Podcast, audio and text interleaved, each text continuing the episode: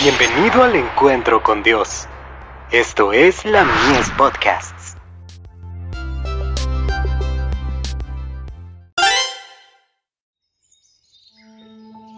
La maravillosa gracia de Dios. Para elevar al más pecador. Pero Él da mayor gracia.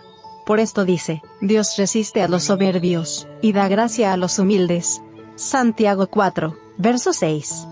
María había sido considerada como una gran pecadora pero Cristo conocía las circunstancias que habían formado su vida. Él hubiera podido extinguir toda chispa de esperanza en su alma, pero no lo hizo. Era Él quien la había librado de la desesperación y la ruina.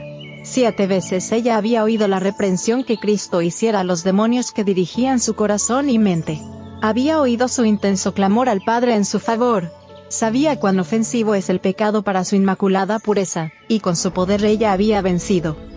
Cuando a la vista humana su caso parecía desesperado, Cristo vio en María aptitudes para lo bueno. Vio los rasgos mejores de su carácter. El plan de la redención ha investido a la humanidad con grandes posibilidades, y en María estas posibilidades debían realizarse. Por su gracia, ella llegó a ser participante de la naturaleza divina. Aquella que había caído, y cuya mente había sido habitación de demonios, fue puesta en estrecho compañerismo y ministerio con el Salvador fue María la que se sentaba a sus pies y aprendía de él. Fue María la que derramó sobre su cabeza el precioso ungüento, y bañó sus pies con sus lágrimas. María estuvo junto a la cruz y le siguió hasta el sepulcro. María fue la primera en ir a la tumba después de su resurrección. Fue María la primera que proclamó al Salvador resucitado. Jesús conoce las circunstancias que rodean a cada alma. Tú puedes decir, soy pecador, muy pecador. Puedes serlo, pero cuanto peor seas, tanto más necesitas a Jesús. Él no se aparta de ninguno que llora contrito.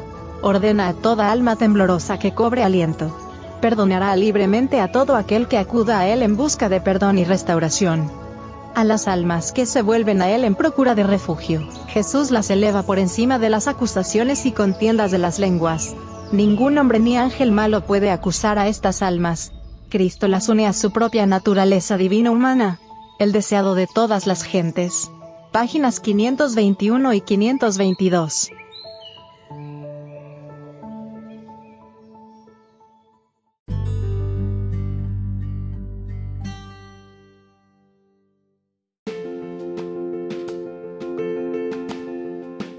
Visítanos en www.ministeriolamies.org para más contenido.